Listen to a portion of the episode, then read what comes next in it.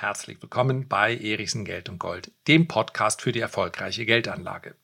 Mit Amazon, Microsoft, Google und anderen Tech-Riesen war in den letzten Jahren eine außergewöhnliche Rendite an den Börsen zu erzielen. Und ich möchte hier auch nicht den Abgesang auf die großen Tech-Konzerne einstimmen. Aber meines Erachtens werden sich die Zeiten verändern, auch für diese großen Unternehmen. Und das hat durchaus auch Folgen für den Anleger. So, gleich zu Beginn der heutigen Folge möchte ich den freundlichen, netten und auch höflichen, aber wirklich sehr direkten jungen Mann grüßen, der mich am Flughafen Hamburg angesprochen hat. Wir waren also beide durch die Sicherheitskontrolle durch. Er kam schnurstracks auf mich zugerannt und ich wusste schon, hm, der hat dich erkannt. So häufig passiert das jetzt auch wieder nicht. Ich bin ja kein Fußballprofi und möchte seine Frage loswerden. Dann geht es in 90 Prozent der Fälle darum, wie lange läuft die Rallye am Aktienmarkt noch, ist nicht irgendwann mal Schluss. Dann geht es derzeit sehr häufig darum, sollte ich Bitcoin jetzt lieber verkaufen und Gewinne mitnehmen oder doch lieber verdoppeln? Ja, wenn Preise sehr stark schwanken, unter dem Strich aber steigen, dann sind halt Gier und Angst nicht so weit voneinander entfernt. Und wenn es keines dieser beiden Themen ist, dann geht es um die Einzelaktie im Depot, die derzeit ganz schön unter Wasser ist, aber doch so viel Potenzial hat. Aber nichts dergleichen. Es ging nicht um eine Aktie, es ging nicht um den Aktienmarkt, es ging auch nicht um Bitcoin. Es ging um das digitale Business. Der freundliche junge Mann sagt mir also, Mensch, ich schaue alle deine Videos an, ich höre auch deine Podcasts. Wie verdienst du denn eigentlich Geld? Ich verstehe durchaus, man kriegt ja Klicks bei YouTube. Ich habe ihm gesagt, ja, google mal. Also ähm, Millionär wirst du mit YouTube-Klicks nicht. Ja, zumindest nicht, wenn du was, wenn, da musst du was machen über Schminktipps. Da waren wir uns einig, das ist vielleicht nicht so sein Metier. Ähm, oder du sprichst über Autotuning, geht auch noch ganz gut. Was läuft denn auf ähm, YouTube? Ja, lustige Videos laufen auch sehr gut. Oder Gaming, ganz klar. Wenn du da irgendwie so Streams machst, das geht auch. Die Aufrufzahlen im Bereich Finanzen, die sind, ja, ja, man bekommt Klicks, man bekommt auch Geld für die Klicks, aber das ist überschaubar. Aber Podcast, das ist etwas, da, ich habe wirklich gezögert, als er sagte, ja, aber wie verdienst du denn da Geld? Ich sagte, ja, ja, da verdiene ich kein Geld. Da wurden seine Augen irgendwie ziemlich groß, aber meine auch, weil mir auf, ja, das ist eigentlich ist ein großes Hobby.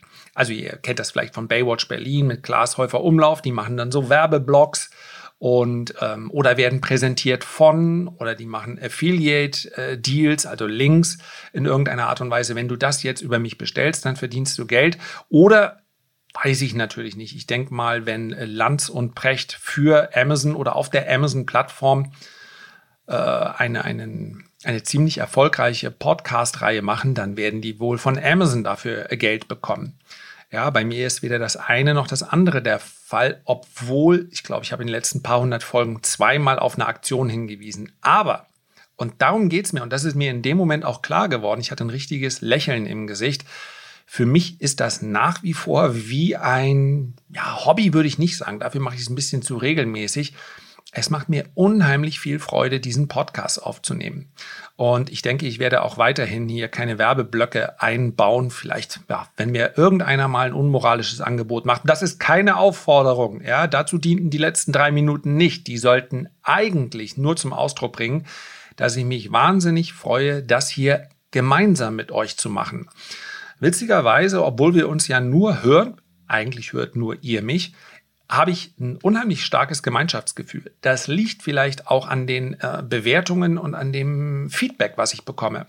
Ja, beinahe 3000 Bewertungen, das ist für mich äh, sagenhaft. Das ist für mich auch absolut keine Normalität, denn ich weiß, manchmal trampele ich auch hier jemandem auf die Füße. Es geht ja hier nicht um Nachrichten, sondern es geht um meinen Standpunkt. Und wenn man Standpunkte mit anderen teilt, dann gehört, passiert es beinahe zwangsläufig dass mal jemand anderer Meinung ist. Dass aber die Bewertungen dennoch insgesamt recht positiv sind, das ist für mich, äh, ja, ist für mich ein kleines Phänomen. Und darüber freue ich mich wahnsinnig. Und das ist auch alles, was ich dazu sagen wollte. Also, schöne Grüße an den jungen Mann und ich danke euch dafür, dass ihr hier bei diesem Projekt mit dabei seid, dafür, dass ihr viele von euch auch den Kanal abonniert haben oder ein Feedback oder eine Bewertung hinterlassen. Ja. Äh, ist für mich nicht selbstverständlich. So, die viereinhalb Minuten mussten mal sein, bevor ich jetzt zu einem Thema komme, welches sich auch aus einer Frage eines, wie heißt das heute, Community-Teilnehmers ergeben hat. Nämlich der absoluten oder dem, dem tief verwurzelten Glauben, dass man mit den großen Tech-Konzernen auch weiterhin sehr, sehr viel Geld verdienen wird. Geld in Form einer Rendite, bis es dann Geld wird, was ich verwerten kann, also ausgeben oder neu investieren. Dafür muss ich ja dann diese Buchgewinne auch mal realisieren. Amazon, Microsoft, Google, Facebook. Ich würde mal Netflix und auch Tesla, obwohl sie natürlich von der Marktkapitalisierung her da reingehört, würde ich jetzt mal außen vor lassen, weil ja, bei Netflix ist unheimlich erfolgreich. Netflix verdient aber nur einen Bruchteil des Geldes der Unternehmen, die ich jetzt gerade genannt habe. Aber man kann ja bei Amazon oder bei Google, ja, Microsoft, Facebook, man kann ja eigentlich nicht mehr davon sprechen, dass das äh, riskante Tech-Konzerne sind.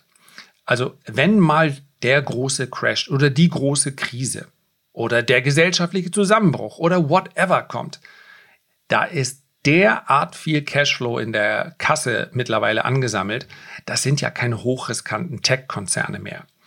Und wenn wir uns, ich springe einfach mal auf den Chart von Microsoft, ja, im Jahr 2009, nach dem Ende der Finanzkrise, stand die Aktie bei 15 Dollar. Im Jahr 2015 war sie im Tief bei 40 Dollar. Und jetzt ist sie bei 336 Dollar, während ich das aufnehme. Das heißt also, wir, wir sprechen hier über eine Verzehnfachung. Und für viele sind die Anlagen in diesen großen Werten sowas wie, so wie Basisinvestments. Und es spricht auch wenig dagegen, aber ich bin ja ein großer Freund davon, mit einer gesunden Erwartungshaltung an meine Anlagen heranzugehen. Und ich glaube, dass die Erwartungshaltung so wie es in den letzten fünf bis zehn Jahren gelaufen ist, so könnten auch die nächsten fünf bis zehn Jahre aussehen, denn schließlich kommen wir ja jetzt erst in, ja, wie nennt es Raoul Pal, die Exponential Age, also in das exponentielle Zeitalter. Diese Erwartungshaltung ist meines Erachtens zu hoch gesteckt. Ich habe, glaube ich, auch hier an dieser Stelle schon gesagt, dass ich in Amazon investiert bin. Natürlich hätte ich die Zukunft gekannt, hätten es auch langfristige Investments sein müssen. Ich hatte sie zwischendurch immer mal in Microsoft und in Google, keine Frage. Es wäre immer richtig, insbesondere Microsoft ist mir einfach durchgerutscht. Ja. Dafür war ich zu lange oder bin ja noch heute enttäuschter Office-User, dass ich immer dachte, ja, das. Und habe da das Cloud-Business übersehen. Ich habe übersehen, dass sie als ähm, Hardware-Hersteller mittlerweile sehr gut aufgestellt sind. Ja, Übersehen heißt natürlich nicht, äh, dass mir die in den letzten zwei, drei Jahren nicht aufgefallen wären. Nur im Kopf hat man ja in der Regel ein Geschäftsmodell. Und da war für mich bei Amazon aufgrund der Marktmacht relativ klar. Man darf und sollte über Amazon sehr kontrovers diskutieren, wenn wir über gesellschaftliche Themen sprechen, über äh, Mindestlohn, also dass der reichste Mann der Welt keine Mindestlöhne in einigen Bereichen bezahlt, ist No-Go. Keine Frage. Ja. Das heißt aber, das Geschäftsmodell von Amazon war mir immer sehr klar vor Augen. Auch von anderen, auch von Google ist letztendlich auch eine riesengroße Beteiligungsgesellschaft. Auch Facebook, ungeliebte Facebook-Aktie, soweit alles klar. Ich möchte aber auch nicht überinvestiert sein. Das heißt also, wenn ich in allen vier, fünf investiert bin, obwohl die Stories ähnlich sind, aufgrund der enorm hohen Gewichtung in den Indizes, ist der Verlauf dann zumindest in schwachen Börsenphasen recht ähnlich. Und deswegen bin ich eben nicht in allen investiert nochmal, Microsoft hätte ich einfach äh, früher investieren sollen, wäre eine gute Idee gewesen. Worauf ich aber hinaus möchte, ist, dass diese, äh, diese Geschäftsmodelle dadurch äh, durchaus unterschiedlich sind ähm, und dass diese Geschäftsmodelle in den nächsten Jahren weiterhin gut laufen werden, aber eben meines Erachtens nicht mehr die Performance und die Rendite bringen werden wie in den letzten fünf oder zehn Jahren. Und für Amazon, ja, habe ich mal, dort bin ich investiert, schon auch schon relativ lange, auch mit den Lesern schon relativ lange investiert. Problem ist eher das Nachkaufen, weil eine Aktie ja schon relativ viel kostet und ja, wir haben da halt eine Mindestrate von 250 Euro, wird ein bisschen schwierig.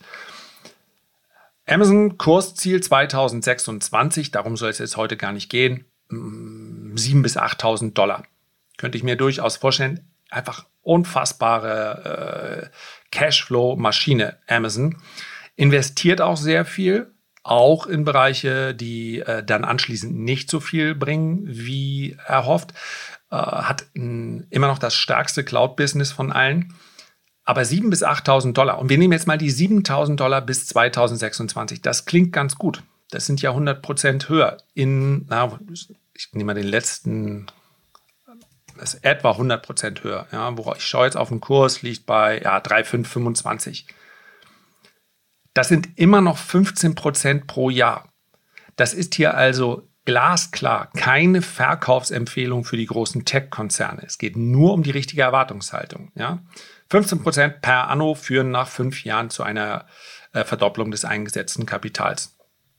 Für die, für die eine oder andere, die in den äh, letzten 18 Monaten dazugekommen ist, ähm, ist das vielleicht zu wenig, aber das ist immerhin schon das Doppelte dessen, was einem der Aktienmarkt langfristig ansonsten so gibt, wenn man breit aufgestellt ist, zum Beispiel als ETF-Anleger. Und nochmal ist keine Empfehlung, hier Amazon zu kaufen. Amazon wird vermutlich ein paar sehr schwere Monate vor sich haben, weil Amazon unmittelbar betroffen ist von den explodierenden Frachtraten. Ähm, ja, die eigenen Flugzeuge helfen da auch nur bedingt. Seefracht ist wahnsinnig teuer aus China. Ähm, von den stockenden Lieferketten. Also du kannst ja noch so viel verkaufen, wenn du es dann nicht ausliefern kannst, dann ist das einfach nachteilig. Also Kurzfristig kann das durchaus schwierig werden, wobei Amazon mittlerweile auch eine ganze Ecke günstiger ist. Worauf es mir aber ankommt, was eine echte Gefahr, ein echtes Risiko für diese Unternehmen darstellt, sind zwei Faktoren. Zum einen die Deglobalisierung. Meines Erachtens spricht sehr vieles dafür, dass wir den Peak der Globalisierung hinter uns haben.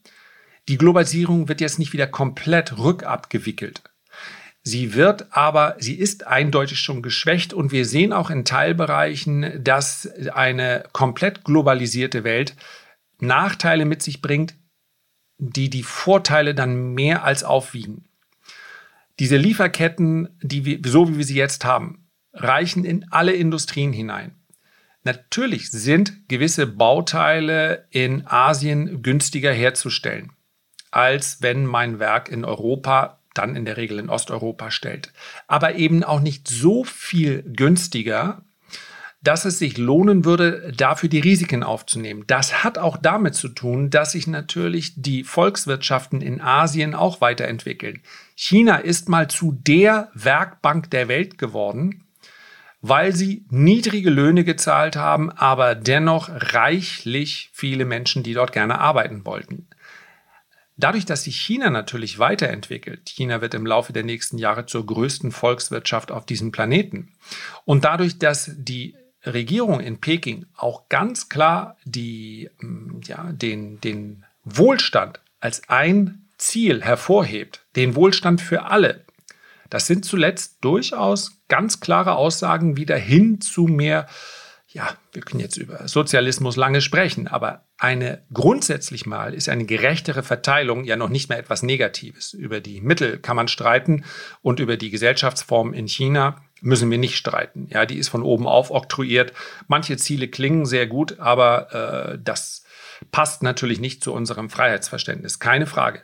Also was ich damit sagen will, die Deglobalisierung findet bereits statt und es ist meines Erachtens kein kein Trend, der vorübergehend ist. Ich werde demnächst, demnächst in einem YouTube-Video darüber sprechen, dass die USA der große Sieger waren, ähm, wenn, es, wenn wir über Globalisierung sprechen und über die großen Tech-Konzerne.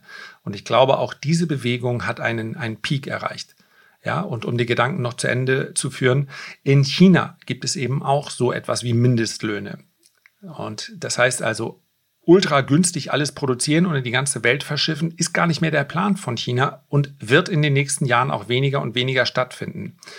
Und wenn wir sehen, was dort produziert wurde an billigen Waren, ja, da, auch da könnte man ellenlang dann darüber diskutieren, ob es sinnvoll ist, auf der einen Seite äh, ja Kritik zu üben, auf der anderen Seite aber chinesische Produkte, äh, die billigst produziert sind, zu importieren. All das, diese Diskussion hat zehn Jahre nicht stattgefunden. Und das hat natürlich auch diese Globalisierung befeuert. All diese Diskussionen finden statt und werden auch nicht wieder abebben. Das ist das eine Problem. Und das andere Problem ist ganz klar, oder das Risiko. Ja, Problem würde ja bedeuten, es ist etwas Negatives. Ich lasse das aber mal völlig offen. Der, der zweite Faktor, über den wir sprechen, der diese großen Konzerne dann mittelfristig schwächt und nicht mehr die Wachstumsraten erlaubt, die wir sie jetzt doch teilweise noch sehen, ist Regulierung. Und diese Regulierung ist auch nachvollziehbar, sowohl in Europa als auch in den USA. Wir sprechen ja, wenn wir uns jetzt mal Amazon anschauen, wenn wir uns Microsoft anschauen, wenn wir uns Google anschauen, dann ist Google ergibt sicherlich das einfachste Beispiel. Google hat ein nahezu Suchmaschinenmonopol im Westen. Und man stelle sich mal vor, Google würde sagen, sorry, liebes Unternehmen XYZ, du findest in unserer Suchmaschine nicht mehr statt. Google ist nicht blöd, das werden sie nicht machen. Sollten sie das allerdings machen, dann wäre diese, die Existenz dieses Unternehmens vermutlich nicht bedroht, sondern dann wäre das Unternehmen wäre ausgelöscht. Damit sage ich nicht, dass Google das macht, aber dadurch, dass sie es machen könnten, wird klar, dass sie eine Monopolstellung haben. Sie könnten einzelne Personen dementsprechend auch behandeln. Ja, Donald Trump findet auf Twitter nicht mehr statt. Und damit habe ich persönlich ja kein Problem und könnte sagen, ja, ich mag ja Donald Trump sowieso nicht, was der Wahrheit entspricht. Aber dennoch muss man sich natürlich fragen, wie demokratisch dieser Vorgang ist. Sollte Donald Trump jetzt auf Google nicht mehr stattfinden, dann kann er sich seine nächste Präsidentschaftskandidatur wohl in die Haare schmieren. Und nochmal, der ein oder andere wird sich darüber freuen, aber das ist eben nicht freier Wettbewerb. Wenn wir über das Cloud-Business sprechen und Amazon sagt, nein, unsere Cloud darfst du nicht nutzen, äh, Unternehmen XYZ. Dann kann das Unternehmen immer noch sagen, na gut, dann gehe ich zu Microsoft. Sprechen sich aber die beiden ab, dann wird es schon eng.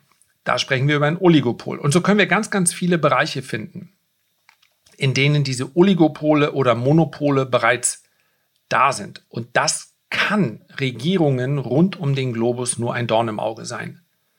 Denn damit haben diese Konzerne eine unheimliche Macht. Die haben sie sowieso schon aufgrund des Kapitals, was da am Ende rauskommt.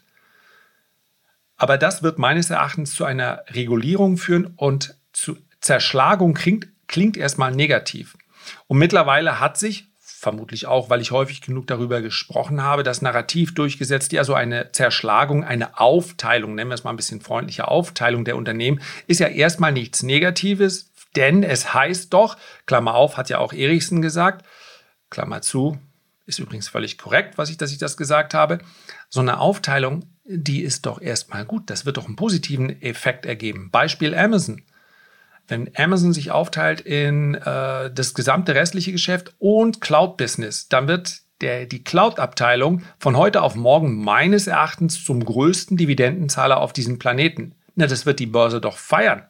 Die, die Dividende haben wollen, die werden da reingehen und die, die den Rest haben wollen, vielleicht macht Amazon auch noch einen Bereich Venture Capital und sagt, ja, das sind unsere ganzen kleinen Beteiligungen, da kannst du in, dem, in Risiko investieren, wenn du es möchtest. Die drei Teile, also die Sum of Parts Analyse, wird sowohl für Microsoft, auch sehr groß im Cloud-Business, als auch für Google, da wäre noch mehr Aufspaltung möglich, als auch für Amazon, Facebook bereitet sich ja schon darauf vor, ja, dass sie Meta heißen. Das ist doch quasi die Vorbereitung dieses Schritts. Diese Aufteilung ist doch im ersten Schritt mal positiv, denn Sum of Parts, die Börse kann einzeln dann die jeweiligen Teile des Unternehmens bewerten. Das wird zu einer höheren Bewertung führen. Wenn man dann addiert, wird da was Höheres bei rauskommen als vorher. Im ersten Schritt ist das korrekt. Das heißt also, sollte irgendwann die Tickermeldung kommen, man räuspert sich ja in solchen Tickermeldungen, wir werden uns aufspalten. Der Prozess dauert dann meist sechs bis zwölf Monate. Zack, das, darauf werden die Börsen sofort reagieren.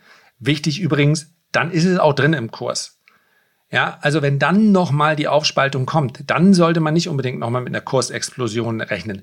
Die Börse kann jede Unternehmensmeldung innerhalb weniger Sekunden, nachdem dann die die entspre der entsprechende Handelsplatz auch eröffnet hat, in den Kurs ähm, reinbringen, implementieren. Ja, solche News dringen nicht langsam durch, gerade nicht bei solchen Riesen. Das ist immer ganz wichtig. Erlebe ich sehr häufig, dass die Leute sich verwundert die Augen reiben, wenn dann tatsächlich der Marktstart von der Apple Watch ist, warum explodiert denn jetzt nicht die Aktie? Ja, weil jeder schon wusste, dass sie Uhren verkaufen.